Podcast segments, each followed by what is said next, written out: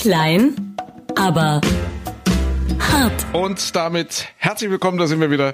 Herzlich willkommen beim Podcast der Herzen, beim Fuck You Podcast mit Michi Klein. Äh, und André Hart, was, was fuck, fuck, fuck you? Ja, nein, ich, ich äh, auf dem Weg hierher äh, ins Studio habe ich äh, gerade die Nachricht gehört, äh, der Europäische Gerichtshof hat wohl jetzt in der zweiten und letzten Instanz entschieden, dass Fuck you Goethe gegen keine moralischen Richtlinien verstößt. äh, das hing ja damit zusammen, Ja. äh, dass äh, Fuck you Goethe, also ist das Konstantin? Ich meine, Produktionsgesellschaft ist, glaube ich, Konstantin.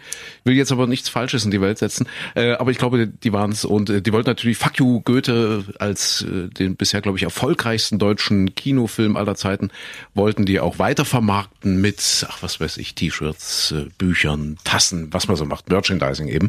Und dafür wollten sie halt den Namen Fuck you Goethe schützen lassen. Und das Patentamt hat aber gesagt, Fuck you geht gar nicht und Goethe dann auch noch falsch geschrieben. Äh, deswegen, äh, da fühlen wir uns nicht zuständig und wir fühlen uns da moralisch auf den Schlips getreten und deswegen äh, lassen wir das nicht zu. Deswegen gibt's dafür kein Patent. Dagegen hat die Produktionsgesellschaft geklagt. Jetzt, wie gesagt, in letzter Instanz sagt der EuGH, doch, das, das darf so sein, das verstößt gegen keinerlei Richtlinien. Das heißt also, Fuck you, im Grunde genommen jetzt, also von höchstrichterlicher Stelle, von höchst europäischer richterlicher Stelle, fuck you als äh, ja umgangssprachlich eingestuft. Ich finde das schön, dass das Ja. jetzt so schnell mal geklärt wurde. Ich meine, der Ja. Film, weißt du, da, da würdest du dahinter T-Shirts drucken und vermarkten und so weiter, Mhm. willst du die Rechte schützen lassen und dann geht das alles nicht oder oder andere Leute können sie einfach nachdrucken. Ich finde das schön, dass dann auch jetzt gerichtlich das mal endlich äh, schnell geklärt wurde. Der Film ist 2013 rausgekommen, habe ich gerade mal nachgeguckt. Hat nur sieben Jahre gedauert. Dann geht's doch, oder? Aber, aber dafür ist es schon relativ schnell. Ja, also, ich wenn- fand, fand jetzt auch zum ja. Beispiel jetzt diese Woche war doch gerade die äh, Geschichte mit der Sterbehilfe, die entschieden Mhm. wurde. Und äh, da war, wenn ich das richtig verstanden habe, die äh, Anhörung, wo Experten befragt wurden, wo äh, Interessensgruppen dann befragt wurden von den Richtern und so weiter, war vor f- im letzten Jahr irgendwann. Und dann haben die jetzt ewig nochmal gebraucht, um sich da zu beraten. Ist ja auch richtig, dass man ein Urteil dann wirklich gewissenhaft fällt und so weiter. Aber bei, gerade bei so einem Thema. Aber ich meine, in der Zeit äh, sind vielleicht viele Menschen, die hätten sterben wollen, mussten noch mal ein Jahr Ja. länger leiden, ne? weil die Richter da noch mal ein bisschen beraten mussten. Aber so wie die Gerichte normalerweise arbeiten, äh, ist das alles relativ schnell gegangen. Ist also flott, ich ne? kenne Fälle von, von Vermietern, die also jetzt wirklich Mieter haben oder hatten, die, die einfach mal jahrelang keine Miete zahlen. Einfach mal so, die Mhm. zahlen einfach nicht. Einfach, du kriegst nix und du willst sie dort rausklagen. Und äh, dagegen ist also das Urteil, was jetzt bei you Goethe nach sieben Jahren endlich äh, gefällt wurde, das ist ja quasi ein Schnellverfahren gewesen. Ja, ja, das, das ist rasend schnell. Ne? Vor allem, wenn du dann als, Ja. ich weiß das auch von einer Freundin, die hat dann so als als Anlage, beziehungsweise sie hat für, für die Schwester eine Wohnung gekauft, äh, die die sie ja nutzen könnte, wurde natürlich auch kreditfinanziert. Also sprich, sie hat es jetzt auch nicht so wahnsinnig dick, ist nicht, dass wir es einfach mal so machen. Hm. Ja, und dann war die Schwester irgendwann ausgezogen, dann hat sie es vermietet. Und das hat dann auch ein Jahr lang hat sie auf der hat sie keine Miete bekommen, was für sie fast schon die private Pleite bedeutet hätte. Ne? Das, ja, ist als Vermieter hast du es auch unter Umständen nicht einfach. Es ist irre. Wir wollen uns aber nicht mal gleich Nein. zu Beginn hier so runterziehen, um Gottes Willen. Es, es gibt ja so viel beängstigende Themen zu besprechen und äh, deswegen ja mal nicht gleich am Anfang hier die Stimmung kaputt machen. Micha, äh, ja, wir können uns jetzt aussuchen, you oder Hakuna Matata. Hakuna Matata ist eigentlich das freundlichere Wort. Das ist, oder, oder das, äh, die, die freundliche Wortschöpfung, weil ich, ich komme ja gerade zurück aus dem Urlaub, deswegen habt ihr jetzt auch eine Weile nichts von uns gehört. Ich habe das probiert dort von, von Kenia aus, ich war in Ostafrika, aber das, das war einfach nicht zu machen. Obwohl die eigentlich relativ gut ausgebautes WLAN haben, aber es ging irgendwie nicht, dass wir unseren kleinen, lauschigen Podcast äh, von dort aus irgendwie in die Welt bringen. Ach, das, das ging deshalb nicht, weil du im Hakuna Matata-Modus wahrscheinlich irgendwo am Pool gesessen hast, vermute ich mal, oder? Auch, da, auch das, auch das und und natürlich unterwegs gewesen und äh, Löwen gejagt, also mit der mit Bitte? der Kamera natürlich, mit der Ja. Kamera selbstverständlich. Ja. Dort ist das würde ich als Meteorologe interessieren. Normalerweise jetzt Trockenzeit, also gut in den Tropen ist es nie ganz trocken, also es gibt äh, in allen Monaten immer mal äh, vielleicht einen Moment, wo es wo es regnen kann, aber eigentlich so die Monate Dezember, Januar, Februar sind dort extrem trocken, regnet's nicht und dementsprechend, wenn du da so in diese Savannen, in diese Nationalparks, die sie ja wirklich gut schützen, das muss man ihnen also wirklich lassen dort in Ostafrika, das sind äh, wirklich Paradiese, die äh, dort also wirklich auch auch äh, mit denen dort sehr behutsam umgegangen wird. Äh, aber äh, tatsächlich hat es dort so extrem viel geregnet im Januar, was total ungewöhnlich ist, dass das Gras extrem hoch steht und äh, das bringt alle Tiere völlig durcheinander. Das macht die alle Mischugge. Weil das, das, das hat auf alle Tiere Auswirkungen, ja, so auf die normal, also jetzt Zebras, also so Tiere, die halt so Gras fressen, auf die Fleisch fressen, auf die Löwen und so weiter und so fort, die sich im hohen Gras natürlich viel besser verstecken können. Was machen dann die, die, die klassischen Beutetiere? Die ziehen dann weg vom hohen Gras und da hat jetzt quasi schon sowas wie eine Mini-Migration eingesetzt. Gibt's ja in Afrika, in Ostafrika immer diese große Migration, die Tierwanderungen, die normalerweise im Sommer sind. Wenn die Serengeti dann austrocknet, wandern die Tiere dann äh, dem, dem nachwachsenden Gras hinterher. Und diesmal ist es umgekehrt. Diesmal war das Gras so hoch, dass die Tiere quasi weggewandert sind vom hohen Gras, weil sie einfach intuitiv wissen, wenn sie dort in diesem hohen Gras stehen und fressen, was ja eigentlich paradiesische Verhältnisse für sie sind, ja, mhm. dann sind sie aber eben auch den Raubtieren relativ schutzlos ausgeliefert. Ah, also weil, weil der Löwe sich dann anschleichen kann im weil sich eben dann Gras, wirklich ja. ungesehen anschleichen kann. Mhm. Und deswegen Klimawandel auch in Ostafrika. Irre. Ah, guck also mal, merken ja. die dort auch total. Ja. Aber das, das alles, wenn man denkt jetzt, ach guck mal, jetzt ist mal nass, jetzt ist blüht die Natur auf, alles hat seine Vor- und seine Nachteile. Ne? Das stimmt. Ja. Das stimmt. Aber Klimawandel war doch diese Woche auch bei uns im Land großes Thema. Also äh, wenn wir jetzt mal, äh, da wir ja nun mal aus Sachsen sozusagen kommen, aus dem Radio, äh, gucken, also ist doch der Winter der mieseste seit äh, Menschengedenken für die Wintersportregionen, beziehungsweise im Erzgebirge geht's noch nicht. In ganz oberen Höhenlagen hat's ja noch zwischendurch mal ein paar mhm. Tage ordentlich geschneit, aber sonst die Mittelgebirge in Deutschland äh, ja, hatten kaum was an Schnee. Und aber trotzdem, äh, der Ministerpräsident möchte Sachsen zum Wintersportland ausbauen, hatte ich diese Woche gehört. Das ist unfassbar. also da, da laufen äh, ja gerade irgendwie die Bob-Weltmeisterschaften in, in Altenberg. Mhm. Und tatsächlich, da hat er sich hingestellt und gesagt, wir machen Sachsen jetzt zum Wintersportland. Und meine Theorie ist ja, dass das nicht blöd ist. Also da könnte man ja. doch jetzt denken, sag mal, hat der sie noch alle, um es mal ganz wirklich ja, deutlich. Weil wenn man sich überlegt, Österreich oder, oder so die klassischen Wintersportregionen, die fangen alle an, jetzt wirklich ernsthaft darüber nachzudenken, wie sie, wie sie sich irgendwie umstellen können. Ja. ja. In eine Zeit, wo kein Schnee mehr liegt, wo die Gletscher immer weiter abschmelzen und so weiter und so fort. Also die stellen quasi auf, auf Sommerbetrieb um innerlich und Sachsen macht das genau antizyklisch. Ja, das also, en, also entweder könnte man dahinter vermuten, dass man nicht an den Klimawandel glaubt, ein Donald Trump hätte vielleicht auch sowas gesagt, mhm. dann äh, deswegen, pff, wir machen das trotzdem oder so. Aber der der der Kretschmer ist ja nicht blöd. Ich ich habe die Theorie, der macht das, äh, weil er sagt, guck mal in Österreich und der Schweiz, die lassen jetzt alle die die Wintersportler ziehen, die sagen, ach, das hat alles keinen Sinn mehr. Dann dann fangen wir das hier auf. Wir, wir hm. machen das jetzt in Zukunft. Äh, bei 30 Grad plus auf dem Fichtelberg im, im Januar werden wir irgendwie Wintersport machen. Wie auch immer, aber irgendwie wird's klappen. Ja, wahrscheinlich. Allerdings, ich, ich denke, dass da ein Stück weit auch Opportunismus dabei ist. Also wenn der, wenn der eine Konservendosenfabrik eröffnet, dann sagt er wahrscheinlich auch, wir machen Sachsen zum Konservendosenland. Oder, ist das so Ahnung. bei Politikern? Ja, eine, eine, Fisch, eine Fischfabrik, ja. sagt er, ja, äh, Sachsen wird jetzt Fischereiland. Ja, ja, so. ja. Oder, oder wahrscheinlich wenn, als ich vermute auch, wenn, wenn, du bei irgendeinem äh, Bötchenbauer bist, dann sagst ja. du, ah, ich plädiere dafür, dass Sachsen auf jeden Fall einen Freihandelshafen Richtig. bekommt mit Anschluss an die Nordsee. Sachsen braucht eine Küste. Ja, sowas. Ist, ja, ja. Ich, ich vermute, wir wären als Politiker genauso. Wir würden auch, mhm, man möchte einfach gute Stimmung machen in dem Moment. Man möchte den Leuten auch was, was, was, was Nettes sagen und dann, dann sagt man ja. sowas vielleicht. Ist auch wichtig für die Bilder. Ja, du stehst da so im Mittelpunkt und dann sagst du so einen Satz und dann stehen so die ganzen, äh, die ganzen Lakaien ringsherum und dann klatschen die alle. Ja, und das ist, das gibt doch immer schöne Bilder. Ja. Wenn, wenn du dann so stehst und strahlst und, und alle klatschen dir zu, da kannst du natürlich nicht äh, bei einer, bei einer Bob-WM in Altenberg sagen, so, das hat sich. Ja, Schön war es nochmal hier zu sein. Schön nochmal hier zu sein. Ja. Ähm, Im nächsten Jahr ist ja nichts mehr mit Schnee. Mein Nachfolger wird das nicht mehr erleben, aber schön, dass ich es noch hatte. Nee, aber dann, dann kann dein Pressesprecher auch so einen Tweet raussetzen, so Richtig. irgendwie 60 Zeichen, ja. Sachsen, Wintersportland Sachsen oder sowas. Ja. Irgendwie so, ja.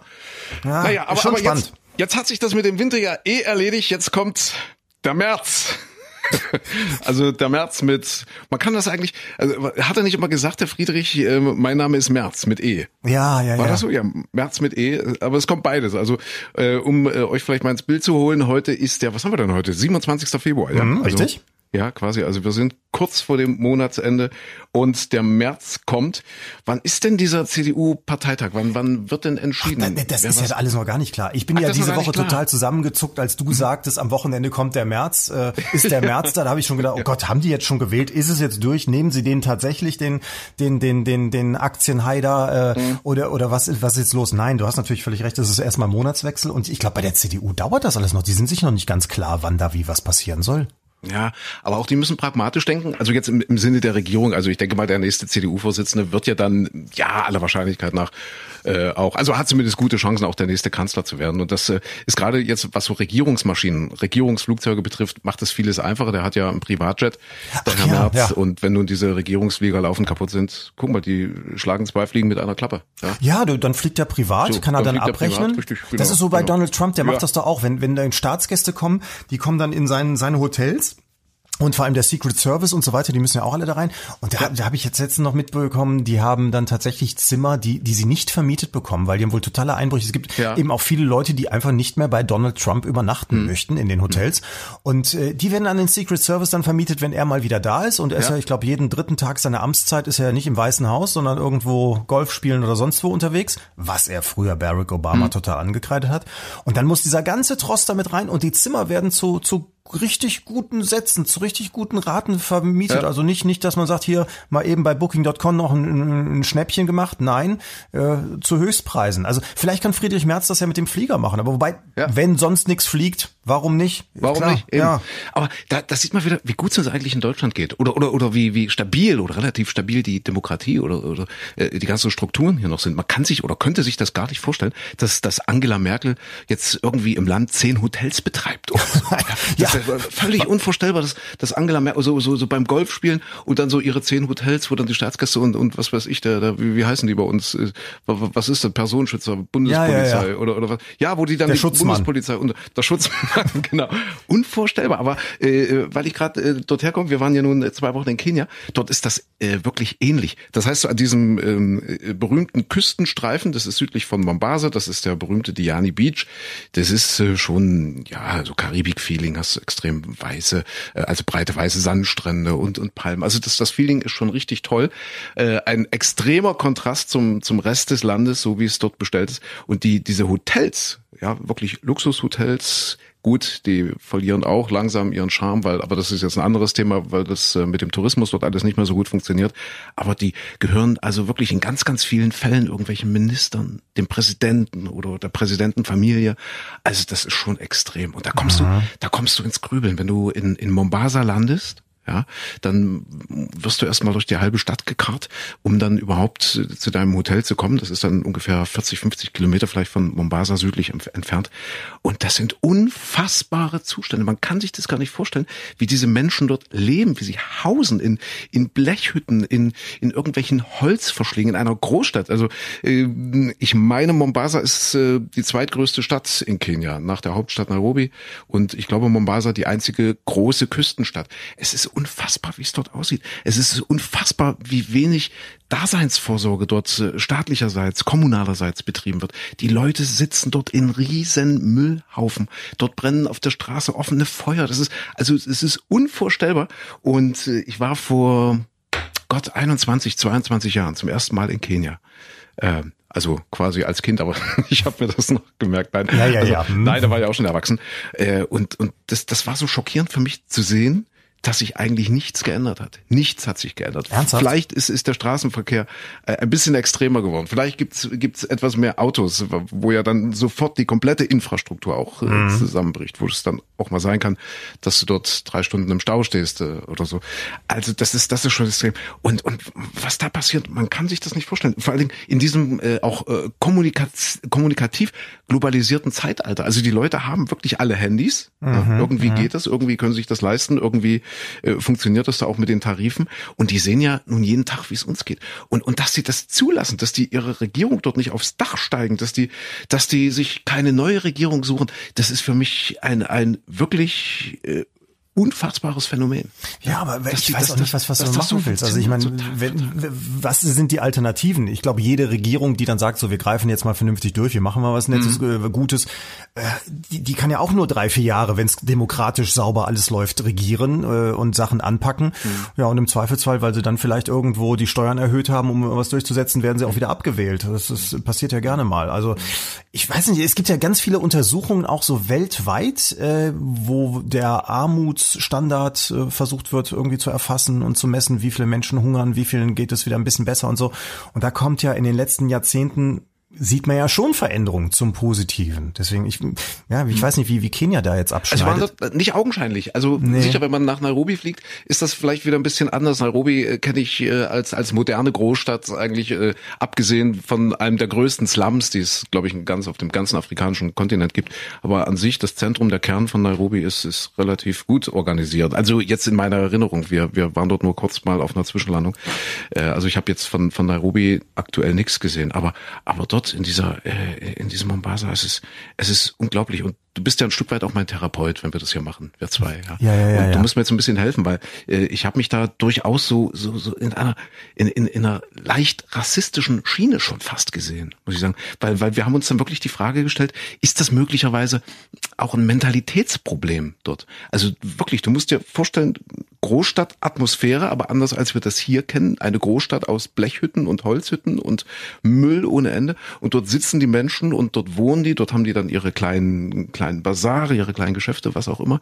Und, daneben halt, wie gesagt, überall diese Müllhaufen, überall irgendwelche kaputten Autos, Blechzeug, also alles, was man sich vorstellen kann. Lebensmittel, ich mag mir gar nicht vorstellen, was das für hygienische Zustände sind, was, was das für die Hygiene bedeutet. Und, und äh, wir haben dann oft überlegt, ja, was, was würde denn sein, wenn sowas auf dem europäischen Kontinent passiert wäre? Vor drei, vierhundert Jahren war es ja vielleicht bei uns auch so oder vor 500 Jahren. Die Menschen hätten sich doch erstmal von sich aus organisiert. Man hätte doch von sich aus gesagt, so, wir sind jetzt, äh, keine Ahnung, in Mombasa Stadtteil Hakuna Matata und wir organisieren jetzt erstmal, dass ja sämtlicher Müll wegkommt. Das hätten doch äh, die Menschen, du bist mein Therapeut, ich, ich stelle das jetzt als Frage, hätten das äh, hierzulande die Menschen nicht irgendwie organisiert, dass also erstmal der Müll wegkommt, dass die Häuser befestigt werden, ohne dass es eben ein, eines, eines staatlichen Eingreifens oder eines kommunalen Eingreifens bedarf. Hätten es die Leute nicht erstmal selbst in die Hand genommen? Und der zweite Gedanke ist, würde man den morgen oder, oder in einem Jahr oder in zehn Jahren eine topmoderne Stadt dorthin setzen, würde sich die Weltgemeinschaft, die Weltbank, was weiß ich, sagen, wir nehmen jetzt 100 Milliarden in die Hand und bauen Mombasa von Grund auf neu auf und machen Mombasa quasi ja zum zweiten Berlin oder was auch immer, vielleicht nicht so groß, aber ja, wie lange würde das so Bestand haben? Wie lange will diese Stadt so aussehen? Würde das möglicherweise nach zehn Jahren auch schon wieder kippen und man würde sich erinnert fühlen an die Zustände, wie sie heute herrschen? Ich weiß es nicht. Sei mein Therapeut und gib mir eine Antwort. Darauf. Da sind sehr interessante Gedanken dabei. Da hm. ist, äh, da ist dabei, äh, dass es also eine Mentalitätsfrage sein könnten, dass die Menschen hm. insgesamt mehr über sich ergehen lassen oder es nicht so als dramatisch empfinden oder aber auch äh, ja fauler sind oder so. Ähm, sicherlich gibt es Mentalitätsunterschiede. Das, das glaube ich schon. Also man, man sagt ja generell in Afrika zum Beispiel, äh, dass das Zeitempfinden anders ist, dass es nicht so, äh, das ist ja in vielen anderen Ländern auch äh, so äh, anders als in Deutschland, dass man, wenn man sich für neun Uhr verabredet, nicht um neun Uhr kommt, sondern irgendwann im Laufe des Tages oder dass man auch gar nicht diese Verabredung trifft, kommst du Pole, morgen Pole, Pole, sagt man in Kenia. Pole, Pole. Ja, ja, genau. Langsam so, das, das, ja. da sind wir Deutschen ja vielleicht auch einfach ein bisschen hm? extra bekloppt. Aber äh, dass, dass das äh, hier anders laufen würde, würde, wenn jetzt die Grundbedingungen äh, so wären, glaube ich nicht. Also ich meine, man muss jetzt nur 200, 300 Jahre zurückgucken äh, in, in oder durchs Mittelalter oder so, da sind die Menschen ja auch nicht auf die Idee gekommen, plötzlich alle Fäkalien wegzuräumen oder mhm. so, weil sie das unangenehm empfunden hätten. Oder äh, in, in Arbeitervierteln in London vor, mhm. lass es 150 Jahren sein, sah es ja auch nicht gerade besonders toll aus. Und ich glaube nicht, dass dann, ich muss mir das nur bei mir in der Straße angucken. Da liegt bei uns auf der Straße liegt eine Europalette. Die hat jemand beim Umzug hinten mhm. rausgeräumt. Dieser Mensch wohnt hier aber noch. Das heißt, er hat die aus seinem, seinem LKW rausgeräumt und einfach auf die Wiese gelegt und da lag diese Palette über Monate hinweg. Die räumt keiner weg. Nee, da laufen alle Nachbarn dran vorbei und äh, vielleicht meckert jemand, aber es stört sich keiner dran und es räumt auch keiner weg. Genauso mit einer Badewanne. Äh, um die Ecke herum stehen plötzlich jetzt zwei Autos, die, die abgemeldet sind. Da sammelt sich so ein kleiner Schrottplatz an. Also mhm. sprich, äh, ich würde jetzt äh, auch nicht denken, dass dadurch jetzt hier die, die Menschen, die bei mir in der Nachbarschaft ja. wohnen, irgendwie ein, ein besonderes äh, äh, Empfinden dafür haben für Ästhetik und für, für Sauberkeit. Also deswegen, das jetzt auf, auf alles auf Mentalität zu schieben, ich glaube einfach, die Grundbedingungen sind natürlich bei uns schon mal komplett andere. Also mhm. es, es, wie, wie hieß das immer, das, das in, den, in New York war das, glaube ich, hat auch dieser Bürgermeister das damals durchgesetzt, die, die, ähm, das Prinzip der eingeschlagenen Scheiben. Sprich, wenn irgendwo ein Haus steht und da sind die Scheiben eingeschlagen oder eine Scheibe ist eingeschlagen, sind ganz schnell auch die nächsten Scheiben eingeschlagen und man muss den Anfängen wehren. Aber mal ehrlich gesagt, wenn wir beide in dieser Wellblichhütte sitzen würden, würdest du anfangen, äh, nebenan äh, den Müll wegzuräumen? Ja, ich glaube ja, ich glaube, es würde mich stören. Aber ich, ja, aber gesagt, ich habe es als ich habe als Frage formuliert Und, und es ist, es ist halt nur, wenn du, wenn du dort bist, da, da geht's ja nicht um eine Europalette oder um eine Badewanne oder, oder einen kleinen Schrotthaufen. Da geht's ja so um das Große und Ganze, was so, so, so hoffnungslos. Was- und äh, als ich vor über 20 Jahren das erste Mal in Kenia war, hatte ich einen sehr, sehr guten Freund an der Botschaft in Nairobi. Der hatte dort auch einen relativ hohen Posten. Der hatte wirklich schon Ahnung. Also der wusste, was er da tut. Und, und der hat mir damals gesagt, wir können die Zustände in Afrika nur so gut es geht verwalten. Wir können sie nicht ändern. Das hat mich damals total fertig gemacht. Hab Ich gesagt, das geht doch nicht. Und ihr, ihr habt doch einen Auftrag und, und das ganze Geld, Entwicklungsgelder und so weiter und so weiter. Und er sagt, nee, er bleibt bei dieser Meinung. Er kennt das Land, er kennt den Kontinent. Man kann es einfach nur so gut es geht verwalten. Vielleicht ist es ja wirklich eine Frage der Bildung. Das Bildungssystem ist, ist ganz spannend in, in Kenia, wahrscheinlich ähnlich wie in anderen afrikanischen Staaten auch. Also die, die Schul, die Grundschulbildung bis zur achten Klasse ist prinzipiell erstmal kostenlos. Ja, also du kannst schon deine, deine, deine Kinder in die Schule schicken. Das Problem ist Schuluniform. Die haben Schuluniform dort, ja. Ist wahrscheinlich noch so ein bisschen Überbleibsel aus der Kolonialzeit äh, von den Briten und so weiter. Äh, Lehrmaterial, äh, äh, Essensversorgung äh, und so weiter. All diese Dinge müssen von den Eltern bezahlt werden. Und die Leute haben dort ein Durchschnittseinkommen von 150 bis 200 Euro und, Achtung, bei einer Arbeitslosigkeit von gefühlt 60 bis 70 Prozent sagen die Leute dort. Also das ist jetzt ein, ein Wert, den ich, den ich jetzt nicht überprüft habe, aber aus mehreren Gesprächen mit Leuten dort, die dort wohnen, die dort leben, sagen 60, 70 Prozent haben dort einfach keinen Job. Das heißt, du kannst zwar dein, dein Kind in die Schule schicken, aber wenn es dann nichts äh, nichts zu essen kriegt, wenn das kein Lehrmaterial, keine, keine, keine Schulsachen und so weiter hat, dann reagieren halt ganz, ganz viele Kenianer damit, dass sie ihre Kinder halt wieder rausnehmen aus der Schule. Bis äh, dahin, dass halt äh, dieses Land wahrscheinlich äh, wirtschaftlich oder die Leute dort von vielen, vielen Gelegenheitsjobs leben, wo dann eben auch die Kinder eingebunden werden, so dass die also äh, gar nicht in den Genuss kommen, dann tatsächlich so eine Schule mal von innen zu sehen. Das ist schrecklich. Und weiterführende Schulen, beziehungsweise äh, wenn du dann studieren willst, äh, das ist alles kostenpflichtig. Das, das, das müssen die bezahlen. Es gibt äh, richtig hohe Studiengebühren in Kenia. Und äh, ja, da, da, da frage ich mich, wenn man, wenn man etwas verändern will, also jetzt aus unserer Perspektive, ja, warum setzen wir mit unseren Entwicklungsgeldern äh, nicht genau dort an bei der Bildung, dass man eben sagt, okay, wenn wir heute anfangen, haben wir aber wenigstens in 10 oder 15 oder in 20 Jahren ein Ergebnis, dass die Leute dann wirklich mal was verändern und dass die dann eben wirklich auch Regierungen mal zum Teufel jagen, die sich eben nicht um, um, um ihr Volk kümmern, die Daseinsvorsorge kümmern und so weiter. Das sind so, so Gedanken. die- Also ich, Ja, ich aber- weiß nicht, ich komme zu keinem Schluss. Ich, Nee, aber, aber ich glaube, es ist einfach, es ist noch viel komplexer, als es, als es auf einzelne Punkte äh, zurückführen zu können. Weil was, was nützt es dir, wenn du äh, gut studiert bist, aber das Abwassersystem nicht funktioniert und, Ja. und, und du sozusagen im Dreck sitzt oder so. Aber weil, weil, weil mich diese, diese Mentalitätsfrage gerade noch so fuchst. Äh, eine Geschichte von einem ja, Freund, ehemaligen Freund kurz, Deutscher, in Deutschland aufgewachsen, in Deutschland äh, sozialisiert und komplett und, und studiert, äh, Abitur gemacht, dann studiert und so weiter. Äh, ging dann folgendermaßen vonstatten, dass er eines Tages äh, niemanden aus seinem Freundeskreis mehr in seine Wohnung hereinließ. Ähm, als dann irgendwann jemand das mal tatsächlich gesehen hat, sah man auch warum, weil äh, inzwischen äh, Fäkalien an der Decke hingen und äh, das ganze Ding also Messi-mäßig war. Okay. Das, Moment, aber die Entwicklung dazwischen, jetzt jeder einzelne Schritt ist, glaube ich, was er immer gesagt hat? Er hat immer gesagt, fuck you. ja, so wahrscheinlich. so, aber, fuck aber jeder fuck you. einzelne Schritt ist, glaube ich, auch verständlich. Wenn, wenn du jetzt weißt, okay, ähm, du hast es nicht gerade gut aufgeräumt bei dir zu Hause, du hast ein, ein Problem, da Ordnung zu halten, der hat auch von zu Hause aus gearbeitet, war dann ein bisschen überlastet anscheinend, hat dann mm, persönliche Probleme und so. Jetzt kann man alles auf Depression und so weiter schieben. Aber diese Verkettung, die, die finde ich, äh, ist so, wo man merkt, oh, da sind wir auch alle nicht so weit von entfernt. Dann ist es halt unordentlich bei dir und dann ging, äh, ich glaube, erstmal der Kühlschrank kaputt. Dann hast du mit den Lebensmittelproblemen, du kannst aber auch jetzt niemandem sagen, hier pass mal auf, räum mal einen Kühlschrank mit mir rein, äh, wenn du niemandem zeigen willst, in welchem Dreck du sitzt. Also musst du ja erstmal vorher das aufgeräumt haben. Das ist das erste Hindernis.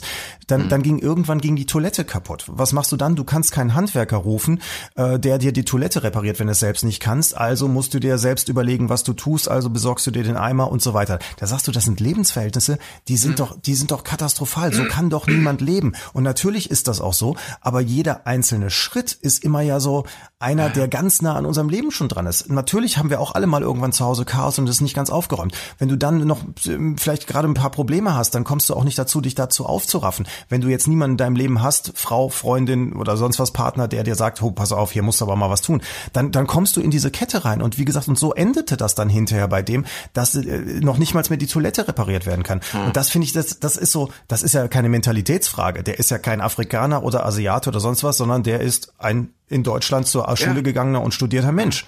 So, und, das, ist, das, das, das ist oft so, ja. Also, also man, man hört davon, ja, dass also Trennungen zum Beispiel, ja, wenn eine Beziehung kaputt geht, ja. dass, dass, dass Menschen da äh, total abrutschen können. Ja, das ist, das ist ja, irre. Aber wenigstens das ist, das ist die gute Nachricht. Das passiert jetzt aktuell, wo wir in den, in den März gehen, nicht mehr so häufig, gerade aktuell. Das ist im, das, das Beziehungen zerbrechen. Im Frühjahr weniger? Äh, also du musst mich fragen, warum? Richtig? Warum? Ich bin ja vorbereitet. Nein. Ja? Äh, das, das finde ich sehr, sehr interessant. Warum? Das ist, das ist eine gute Frage. Hat was mit dem Coronavirus zu tun. Natürlich das nächste große Thema, mhm. das äh, in der Welt ist.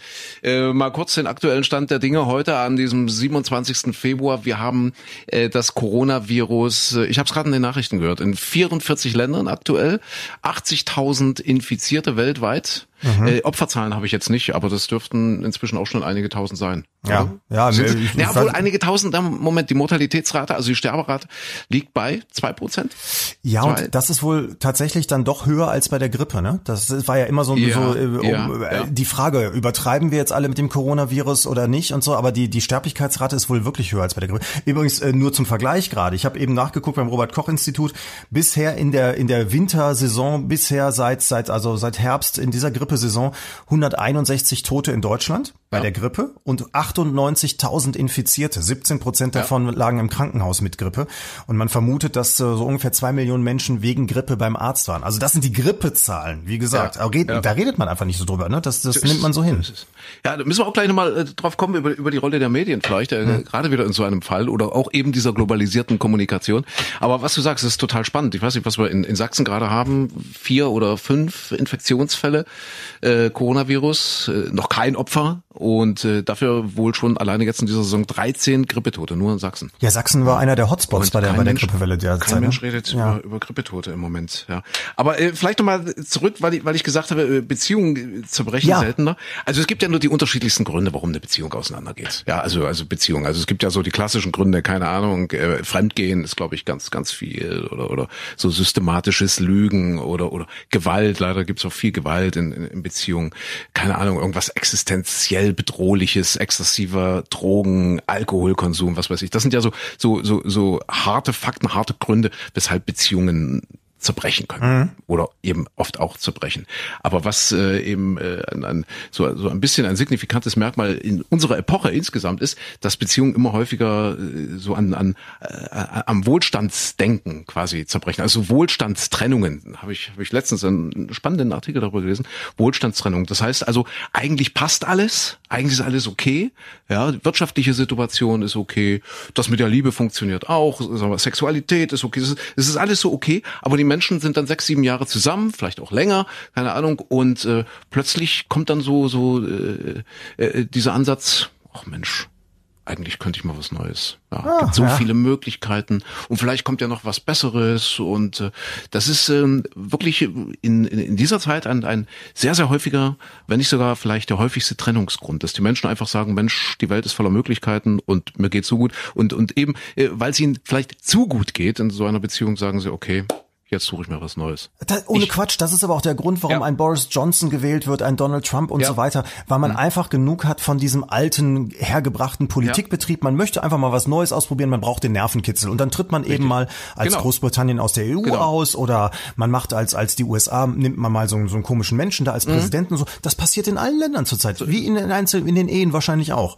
Ja, nach einer, nach einer gewissen Zeit ist ja ist ja Liebe immer Arbeit. Ja, ja bedeutet Liebe. Also wenn wenn die Schmetterlinge dann irgendwann mal sich beruhigt haben, die sollen da bitte bleiben, aber irgendwann haben sie sich ja beruhigt und so weiter, dann, dann fängt es ja nach ein paar Jahren an, Arbeit zu werden. Da, da muss man wirklich dran arbeiten. Und ich, ich glaube, viele Leute haben einfach keine Lust mehr drauf. Ja, und, ja. und äh, es ist vielleicht gar nicht mal so, so der Mangel an Liebe, weil, weil das, das wird bei den allerseltensten, allerwenigsten Paaren so sein, dass die nun 40 Jahre wahnsinnig, wahnsinnig hysterisch ineinander verliebt sind, und, äh, sondern es ist Arbeit. Und äh, ich glaube, viele Leute scheuen sich vor dieser Arbeit. Und jetzt äh, schließt sich der Kreis. In, in, in Zeiten von globalen Katastrophen, da, da wachsen die Menschen wieder enger zusammen. Das heißt, äh, die, die Psychologie sagt, da trennen sich Menschen weniger aus solchen weichen Gründen. Ja, mhm. Einfach mal so, weil ich mal Lust habe auf was Neues oder keine Ahnung, weil, weil, weil mir, ach, keine Ahnung, weil, weil mich irgendwas an meinem Partner stört, sondern, sondern das, das sind äh, wohl Situationen, das sind Phasen, wo die Leute tatsächlich sagen, ach nee, jetzt kuschel ich mich an, jetzt bin ich froh über diese Geborgenheit und über diese Wärme und was ich hier habe. Und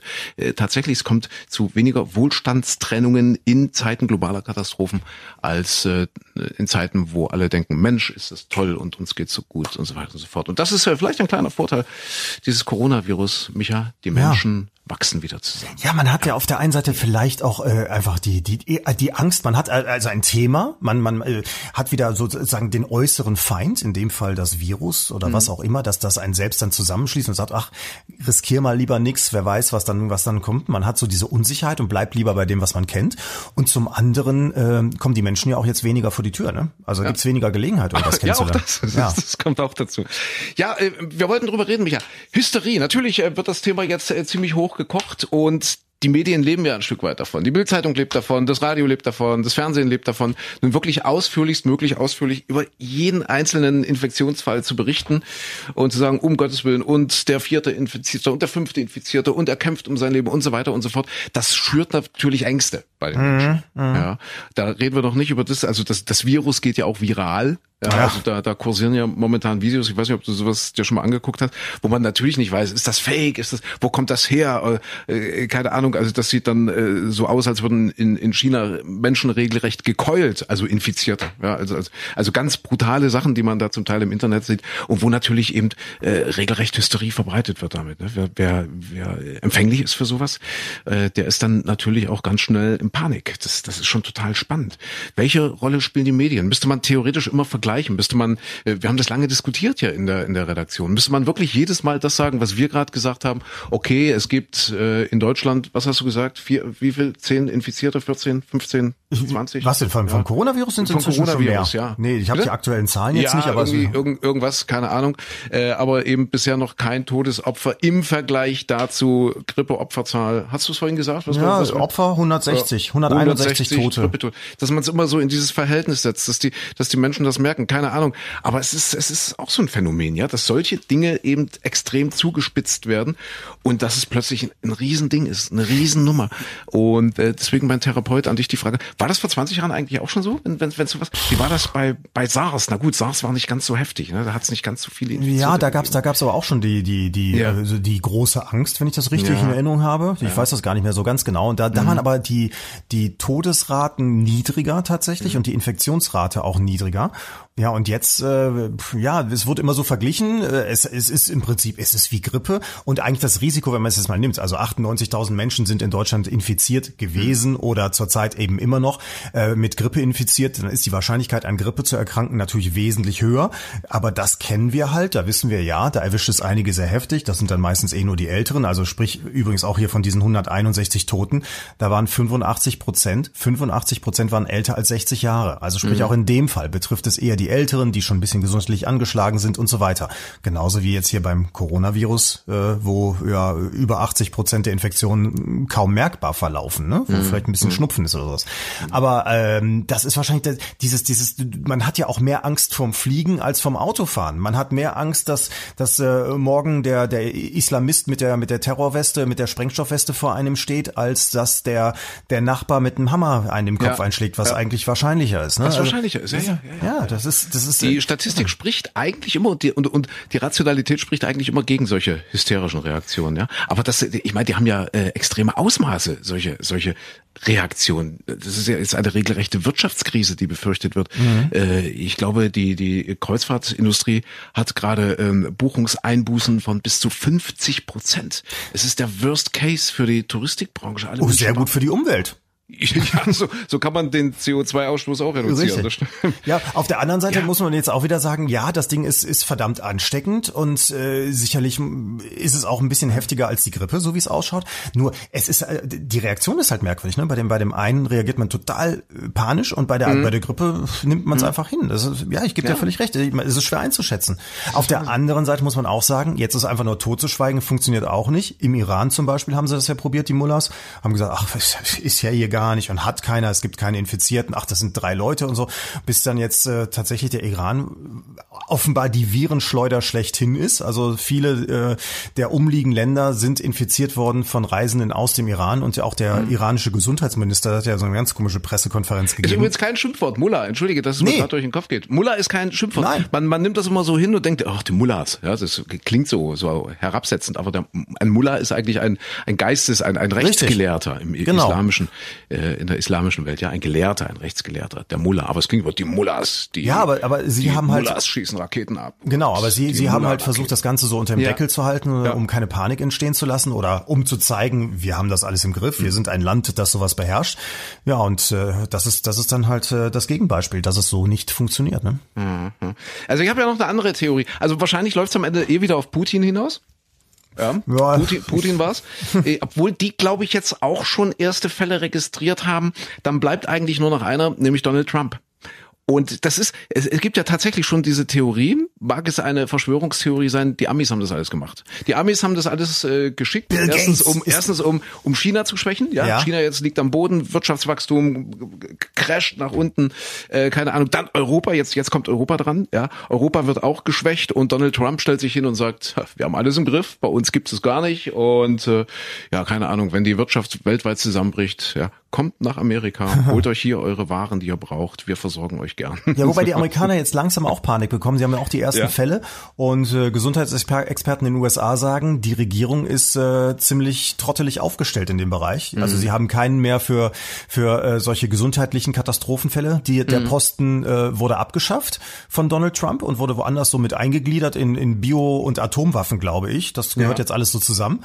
Und äh, sie haben auch die Prävention für solche solche Pandemien zusammengestrichen und haben von, ich glaube, äh, jetzt habe ich die Zahlen nicht im Kopf, aber ich sag mal, von 40 Ländern haben sie sich aus 30 Ländern zurückgezogen, unter anderem aus China. Ja. Äh, also äh, auch interessant, wie alles so miteinander zusammenhängt. Wie ne? alles miteinander. Ja, wahrscheinlich kommt jetzt die nächste Theorie noch auf. In China ist ja, ähm, hat man versucht, äh, das Corona, die Erkrankung des, des Coronavirus zu behandeln mit Grippemedikamenten und HIV-Medikamenten zusammen. Und jetzt mhm. gibt's wahrscheinlich schon die ersten Theorien, ah, das kommt jetzt alles hier von den HIV-Infizierten und das ist ja sowieso von der CIA und was weiß ich mhm. alles, wo man einfach sagen muss, ja, das ist so, äh, äh, dass, dass dieses Medikament wirkt auch in dieser Kombination offenbar in den Fällen dagegen, ja, aber ja. Äh, das ist so wie wenn du sagst, naja, du kannst ein Eichhörnchen und einen Fuchs kannst du mit dem Auto überfahren und äh, siehe da, äh, äh das ist, äh, das, da steckt jetzt auch wieder die CIA dahinter, ne? Also mhm. es ist, es ist totaler Humbug. Aber ja, spannend. Ja, man konnte auch denken, dieser dieser Arzt, der das zum ersten Mal isoliert isoliert hat, dieses Virus, dieser chinesische Arzt, der ist ja dann auch plötzlich mysteriös natürlich am Coronavirus gestorben. Und der war ja noch jung, also der war ja irgendwie Anfang 40 oder, oder so. Mhm. Ja auch schon wieder, ach, wer weiß, wie das alles zusammenhängt. Fakt ist, äh, dass es zu ganz schön viel Stress führt. Und äh, ja, jetzt gibt's ja auch Krisenstäbe, die eingerichtet wurden. Und äh, meine, man darf das ja auch nicht unterschätzen, was, was den Alltag angeht. Also die ganze Zulieferindustrie, Automobilindustrie, äh, wie viel, wir wissen ja, wir haben ja gar keine Ahnung, äh, wir, wir normalen Menschen, die wir jetzt da nicht so drinstecken, wie viel wir eigentlich auch aus China importieren, Fahrräder und so weiter und so fort. Das sind ja alles Sachen, die, die eigentlich äh, im deutschen Markt äh, umgesetzt, verkauft werden sollten, die jetzt, wo jetzt Lieferengpässe langsam mhm. schon entstehen. Äh, was passiert, wenn es tatsächlich sich noch ein bisschen mehr ausbreitet in Deutschland? Diese Vibasto-Bude in Bayern, wo das ja alles anfing, also die Infizierung äh, oder die ersten Infizierten hier in Deutschland waren, die haben sie ja nur einfach mal dicht gemacht, die mhm. Behörden. Ja, das ist, also das wurde hermetisch abgeriegelt, alle Mitarbeiter nach Hause geschickt, beziehungsweise erstmal Quarantäne untersucht und so weiter. Was ist, wenn das in einer, in einer Riesenfirma passiert? Was ist, wenn du, wenn, wenn die plötzlich Corona an, an einem Standort wie, wie einem VW-Werk feststellen? Was, was passiert da? Wird das ganze Werk dicht gemacht? Was passiert, wenn in einem Fernsehsender, in einem Radiosender plötzlich ein, ein Kollege äh, dieses, dieses Virus hat, äh, positiv darauf getestet wird? Die würden ja quasi sofort das ganze Bürogebäude schließen, das komplette Bürogebäude. Was macht der Fernsehsender? Was macht der Radiosender? Können die überhaupt weiter senden, weiter funken und so weiter und so fort? Das sind ja jetzt äh, also alles Worst-Case-Szenarien, die tatsächlich durch durchgespielt werden. Also das, das macht einem schon ein bisschen ein Naja, also wirtschaftlich ist es natürlich ja. ein Problem. Wenn jetzt ja. Volkswagen, das größere Problem wird ja eher sein, dass die Lieferanten, die auch aus dem Großteil aus China kommen, ja, wenn die nicht mehr liefern können, kann äh, Volkswagen kein, kein Golf, gibt's einen Golf noch? Weiß ich gar nicht, kein, kein Polo mehr ausliefern, weil eben keine Rückspiegel mehr da sind oder so zum Beispiel. Ne? Oder das, die haben ja alle auch dank dieser, dieser engen Lieferketten, Just-in-Time-Produktion, haben sie mhm. alle keine Lager mehr. Das sprich, wenn die 30 Rückspiegel verbaut sind, die sie noch da liegen hatten, da dann kannst du eben das Auto auch nicht Ja. mehr verkaufen. Und Ja. das ist wohl das Hauptproblem. Ne? Also äh, ich sag mal, wenn jetzt plötzlich ein Radiosender in Deutschland die Türen schließen sollte, dann ist das für den blöd, aber es ist äh, für die Gesamtwirtschaft jetzt Ja, noch nicht das große Problem. Aber äh, wenn jetzt, weiß ich nicht, der Energieversorger ausfallen sollte, weil keine Menschen mehr da sind, die, die die Schalter umlegen könnten, dann wäre es natürlich ein ganz anderes Problem. Ne? Okay. Das war, wir verquatschen uns ja. Ja, so, so, aber so ein das bisschen, ist ja- so, so ernsthaft, so, ah, so sachlich. Mensch, ich wollte eigentlich Fuck you Goethe machen. Ja, aber, ich, hab, ist ich ja- hab, bin eben noch drauf gekommen, weil du eben mit Friedrich Merz anfingst hier, diesem, diesem Gespann von Menschen, die sich jetzt alle auftun, die CDU führen zu wollen, wenn plötzlich der Herr Röttgen da aus der Versenkung auftaucht und eben Friedrich Merz. Hast du diese Pressekonferenz von Friedrich Merz gesehen? Ich habe sie leider, nee, nee, leider nicht. Ach. Ich, ich war mit Corona beschäftigt. Ja, also großartig, wie er dann da sitzt und er hat ja dann auch so so verschiedene Dinge abgelassen und ich habe aber nur da gesessen und dachte, wer ist denn dieses Jüngelchen daneben? Wer sitzt denn da? Äh, Und und offenbar sein Pressesprecher, der guckte dann immer so zwischendurch so komisch. Da habe ich ja mal geguckt, äh, ist der wirklich seiner oder ist der von der CDU? Und tatsächlich dieser Mensch heißt Armin Peter, ein relativ junger Typ, ist ähm, eigentlich Referent für Presse und Medienkommunikation beim Wirtschaftsrat der CDU und ist jetzt seit einem Jahr Pressesprecher von Friedrich Merz. Und dieser Mann, Armin Peter, der hat dann damals, äh, im, im März übrigens, im März letzten Jahres, hat er dann erstmal angefangen, als guter Pressesprecher sich einen Twitter-Account einzurichten. Und ähm, welcher, äh, was nimmt man dann für Namen? Wenn man so große Ambitionen hat, dann nennt man sich Real Armin Peter. So wie Donald Trump, ist ja schon mal ein Aufschlag, ne? Und dann hat er es geschafft, er hat drei Tweets losgelassen und alle waren gegen ihn. Alle haben, haben äh, hätten ihm am liebsten den Kopf abgehakt. Und zwar, also das erste, was er geschrieben hat am 12. März letzten Jahres Also wir war reden jetzt vom Pressesprecher. vom Pressesprecher von Friedrich Merz. Friedrich Merz, So, ja, okay. der, das erste, was er geschrieben hat, war Hallo Twitter, Hashtag my first tweet. Okay. Das klingt ja erstmal so, als wäre jemand so in so, so ein Volkshochschulcafé gegangen, äh, äh, Senioren twittern oder sowas. Man richtet uns den Twitter-Account an. Hallo Twitter. So, dann Tweet Nummer zwei. Da hat er was vom Handelsblatt gete- geteilt, da ging es um, um Brexit-Diskussionen im EU-Parlament, da hat er geschrieben dann, ich habe ja schon lange mein Netflix-Abo gekündigt und gucke stattdessen immer Brexit.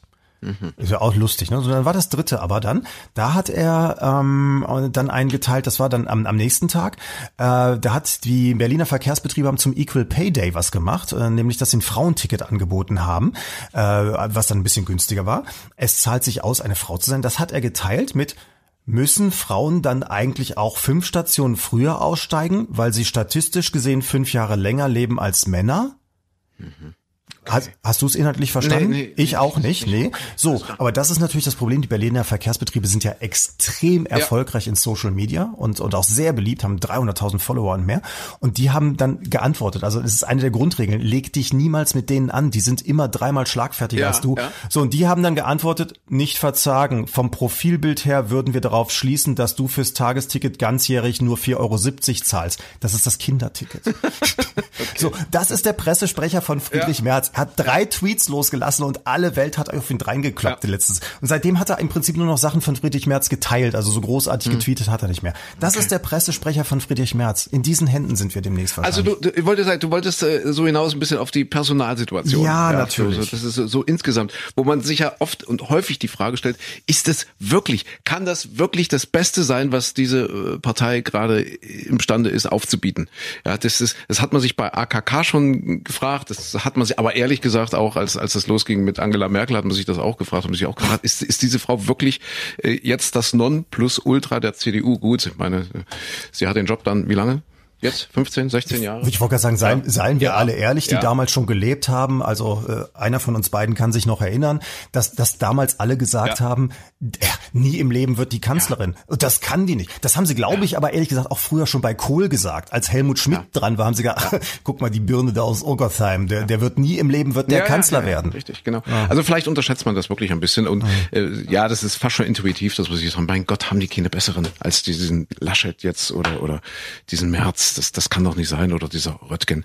Also das ist ja, ich, ich weiß nicht, das ist ein Phänomen weltweit in den USA. Wenn wenn du guckst, diese Demokraten, wie die sich jetzt behaken und, und was da für für Leute auf dem Podium stehen, ja, dieser dieser dieser Biden, der der irgendwie schon Mitte 70 ist, dieser Bernie Sanders und so, wo, wo man sich sagt, also gefühlt haben die doch nicht den Hauch einer Chance gegen einen Donald Trump und die behaken sich da und nehmen sich, also die Demokraten unter sich, ja, und nehmen Ja. sich da auseinander und beschimpfen sich und machen und und, und äh, lösen dort einen Richtungsstreit aus, anstatt gemeinsam zu überlegen, wie kriegen wir diesen Trump dort weg. Ja, aber damals haben sie auch bei Donald gegen, Trump gedacht, der hat doch keine Chance gegen diese Hillary Ja. Clinton. Wie kann Ja, man, ja. es fehlt doch niemand diesen, diesen Deppen da. Das haben sie doch alle gesagt.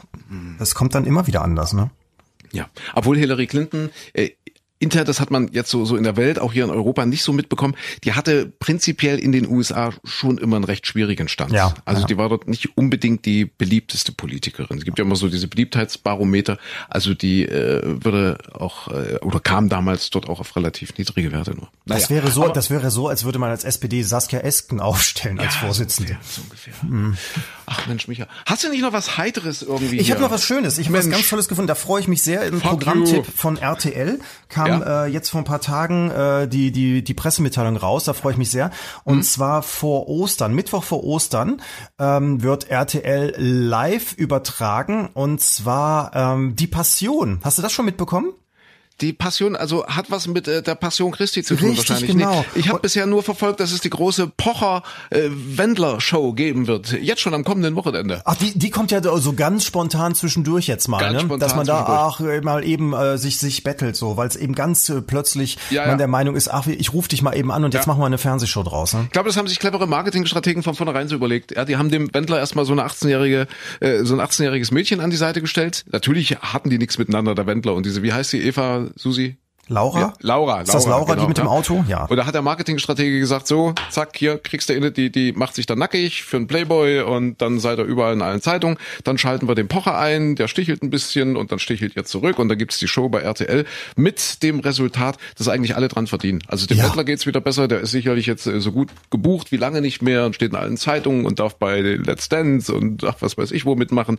Die Laura auch und, und der Pocher kommt auch wieder so ein bisschen in die Schlagzeilen. Also ich glaube, die sind so Sachen, die sie sich ausdenken. Die sitzen da irgendwo in Malle in einer Finca und machen sich eine schöne Flasche Rotwein auf und dann denken die sich solche Sachen aus. Ja, und, und die Nation fiebert mit und sagt, oh, am Wochenende RTL Show Pocher gegen Wendler. Wer haut wem eine rein? Aber entschuldige, ich Nee, wollte aber, aber ganz kurz, ich frage mich auch, die haben das doch irgendwann jetzt vor ein paar Tagen erst verkündet und dann äh, anderthalb Wochen später findet diese Show statt. Ja, ja, Also ja, wenn man sich überlegt, früher als Hans-Joachim Kuhlenkampf oder hier, wie, wie, wie hieß es im DDR-Fernsehen? Äh, mit äh, Kessel Buntes. Ja, Ein Kessel Buntes zum Beispiel. Stell dir Mhm. mal vor, die hätten doch, die haben doch monatelang vorher haben die doch die Hallen gemietet und geprobt und gemacht und getan und das Fernsehballett musste die Beine nochmal rasieren und was weiß ich. Und heutzutage sagen die dann innerhalb von sechs Tagen, hey, wir machen mal schnell eine Show draus? Also, Unfassbar. Kann, kann mir auch nicht vorstellen. Nee, Nee, aber was, was ich eben Aber meinte, was- was- du wolltest die auf die Passion hinaus. Die Passion, ich finde das ganz toll. Also was RTL da macht jetzt, Alexander Klavs, den kennst du noch von DSDS damals, ne? Ja, der hat ja, die erste ja. DSDF-Staffel. Ja, der wird der ja. Jesus sein. Oh. Mark Keller, der auch hier so, so ein Ja, ja, ich weiß, Schauspieler, ich glaub, ich weiß, ne? meinst, ja. Macht ja. den Judas. Dann Ella Endlich. Deine Oh. Ella Endlich. Oh. Von hier Aschenbrödel. Aschenbrödel, richtig. Die macht natürlich die Maria. Laith, Laith Eldin, du als alter Radiohase. Der, Bilder der, der spielt das Baby. Nee, nee, der, einen der Könige, äh, wahrscheinlich. Petrus. Ach, Petrus. Meine Rolle hat er weggeschnappt. Petrus. ah, ja. So. Ah, Pet nee, Baby war ja, Baby war ja nicht mehr bei der Passion. Nee, da ist er ja Das schon. ist ja- da das er ist ja groß 30 Jahre gewesen, genau. früher passiert. Das ist ja Weihnachten. Und, Jetzt und dann, dann auch noch Ja. Martin Semmelrogge als Barnabas, äh, Barabasser hier, Ja. der Martin Ja. Semmelrogge. Es, ich finde das so groß. Ich habe wirklich, und dann, dann hier Gil Oferim ist dabei, Stefan Mross ist dabei. Stefan, Rein, der macht das scharf, oder? äh, ein Jünger. Er ist einer der Aha. Jünger. Ein Jünger, okay. Rainer Kallmund weiß ich nicht, was er macht, ist aber auch dabei. Nelson Müller, auch Nein, Ingolf Lück, dabei. Thomas Gottschalk als Erzähler. Diese Konstellation von Ja. Deutschlands Schauspielelite Ja. macht die Passion Christi. Ja. Ich, ich habe zuerst gedacht, RTL sitzt ja in Köln, die haben im Karnevalssuff hat da irgendeiner auf die Taste gedrückt und irgend, Ja, irgend, irgendwas rausgeschickt. Aber nein, die meinen das ernst. Die machen vor Ostern, wollen die das senden. Unfassbar. Unfassbar. Das ist, ich, weiß auch nicht, aber vielleicht ist das auch Panik. Also ich glaube nicht, dass es am Coronavirus liegt, aber so, so ein bisschen die Panik vor den ganzen Streaming-Angeboten. Ja, Netflix, du hast es gerade schon erwähnt und Amazon und so weiter und so fort, wie es heißt, Apple, die jetzt da einsteigen, Disney und so weiter und so fort, die sich ja da gerade ganz, ganz große Stücken aus dem Markt rausschneiden. Und ich glaube so, die, das analoge Fernsehen wird da langsam nervös. Und wenn man nervös macht, fängt man wahrscheinlich an, solchen Scheiß, solchen Mist zu bauen. Aber ich, ich weiß es nicht. Man muss es abwarten. Vielleicht sind wir da auch wieder ein bisschen arrogant, ein bisschen überheblich. Vielleicht kriegen die eine super Quote. Ich kann mir auch immer nicht vorstellen, dass noch irgendjemand Deutschland sucht den Superstar guckt oder irgendjemand guckt, wenn die da tanzen oder oder Sing My Song und Kinderboys und Voice und was weiß ich. Äh, Überall dasselbe. Ich, ich kann mir aber nicht vorstellen, dass es dafür immer noch eine Zielgruppe gibt. Aber scheint ja immer noch zu funktionieren. Ja, ich- das heißt, ich also glaube, die Kosten diese- für die Produktion und die Einnahmen, das scheint alles irgendwie noch in einem guten, in einem gesunden Verhältnis zu sein. Sonst würden sie ja nicht machen. Nee, und, und wenn du jetzt anschaust, Haus durchs Fernsehprogramm, also hier jetzt Pro 7 und so weiter, äh, RTL, RTL hat ja also so gut wie gar keine Spielfilme mehr im, im Programm, Mhm. was wahrscheinlich sinnvoll ist, weil das kannst du per Netflix und Co. viel, viel besser gucken. Ähm, aber, aber äh, vielleicht ist gerade dieser Live-Charakter, dieses mal was Besonderes machen, so einmal im Jahr, vielleicht ist es das, was es rausreißt. Bei den Holländern, bei den Niederländern läuft das wohl seit, ich glaube, acht, neun Jahren oder sowas sehr erfolgreich. Mhm. Mit dieser, die machen jedes Jahr die Passion Christi mit irgendwelchen Prominenten, spielen sie die in der Stadt. Ja. Ja, und RTL hat die Prominenten genommen, die man dafür kriegen kann. Ne? Also vielleicht, vielleicht wird's ja was, kann sein. Mal gucken. Aber ich, ich stelle mir das so vor, Alex, äh, also hier klar. Und dann gibt's wohl eine, eine Prozession, wo das Kreuz dann, äh, kommt übrigens aus Essen, da soll's ähm, live auf dem Platz vom Dom gemacht werden, das Ganze, das aufgeführt werden. Thomas Gottschalk, wie gesagt, als Erzähler. Und dann läuft auch, da gibt's äh, Jesus zieht mit dem Kreuz durch die Stadt und Nasan Eckes steht als Reporterin am Wegesrand und interviewt dann Leute dabei bei dieser Prozession. Also ich finde, das ist alles so, es ist, äh, es ist ein bisschen komisch, oder? Es ist ein bisschen komisch, die Passion. Aber wir haben ja noch ein bisschen Zeit bis dahin. Ja, Gott sei Dank, Bis bis zum Ostern. Osterfest. Unsere Zeit für heute ist schon wieder rum, Micha. Ja, Wir möchten uns entschuldigen, das ist alles so, so ein bisschen so in die ernsthafte Ecke. Aber mein Gott, ja, die Welt steht nun mal vor einer globalen Krise. Ja. Epidemie, Pandemie. Was ist der Unterschied? Epidemie ist, glaube ich, äh, innerhalb eines bestimmten Bereichs und Pandemie ist, glaube ich, weltweit, oder? Pandemie ist oder kontinentüberschreitend, soweit ich weiß. Ja, also ja, über, ja. über mehrere Kontinente. Okay, äh, wir werden gucken. Also äh, auf alle Fälle sprechen wir jetzt, äh, jetzt und hier ein, ein Küss, ein Küssverbot aus, ja, zumindest unter Fremden. Ja. Wir sagen äh, allen, habt euch lieb, Aber wäscht, beieinander, wascht die Hände. ruckt, äh, rückt wieder ein Stückchen zusammen. Denkt dran, Wohlstandstrennungen bringen nix, nicht in diesen gefährlichen Zeiten. Nein. Ja. Wer jetzt ein Dach über dem Kopf hat, der sollte gut darauf achten. Und zu Wer Hause jetzt bleiben. eine Wärme in der dann. Hand hat. Ja, ja, eben. sollte sich gut daran. Und, und kauft beim Chinesen. Also es es gab doch schon die ersten Boykottaufrufe für China-Restaurants und so Ei, weiter. Das tatsächlich. ist total ja, wo sie nicht mehr in Asia-Shop gegangen sind Ja. und so weiter. Ja. Oder oder Menschen von von chinesisch aussehenden anderen Menschen weggerissen wurden. So, das ist totaler Blödsinn. Ah, schrecklich. ja, furchtbar. Okay, also, Micha. Gehabt euch wohl. Trinkt, trinkt ein Corona auf uns mit. Und verlasst euch jederzeit auf uns. Wir sind die wärmende Hand, in die ihr euch verkriechen könnt. Ja, auch in den schweren Zeiten stehen wir zu euch. Empfehlt uns weiter. Ja, liked uns, empfehlt uns Liked uns. Mir fällt gerade ein, wenn wir, wenn wir äh, beim letzten Podcast äh, schon diese, dieses ganze Ausmaß dieses Coronavirus geahnt hätten, da war ich ja so krank. wir hätten es abgebrochen. Ei, wahrscheinlich hätten wir es abgebrochen. Ja, ja, weil man nicht gewusst hätte, wie sind die Übertragungswege. Geht das auch über Spotify? Geht das über iPod? genau.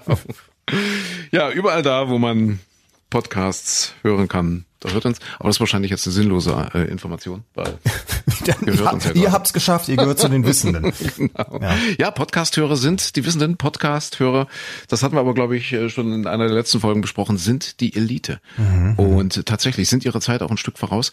Also äh, gerade in, in so Mediamärkten, also ich meine jetzt nicht Mediamarkt im Sinne von Saturn, Mediamarkt, sondern so, so äh, USA zum Beispiel, ja, also Ja. zumindest in den großen Städten an der Ostküste, Kalifornien und so weiter. Die Leute sind ja extrem medienaffin. Dort geht Podcast gerade durch die Decke, also richtig durch die Decke. Also die Leute hören das richtig. Über 50 Prozent der Amerikaner dort, also zumindest in diesen Ballungszentren, sind regelmäßige Podcast-Nutzer. In Deutschland ist das ist noch weit darunter, weit darunter. Und die, Achtung, Hoffnungsschimmer für uns, Micha, die dort, die dort erfolgreiche Podcasts produzieren, die werden äh, zum Teil alleine durch die Podcasts zum Multimillionären. Also, Gut, dass du das sagst. Ich mache auf Ja? dem Konto mal Platz, dass, dass da, wenn das Platz. Geld jetzt kommt, dass das da mal, überhaupt genau. auch drauf passt. Ja. Und dann, äh, ja, hören wir uns nächste Woche. Sehr gerne. Ja. Und bis dahin alles Gute, eine schöne Woche und Bleibt ja, gesund. Der März kommt. Jetzt habe ich schon wieder Angst. Sicher. Bis dann, ja? Bis dann. Tschüss.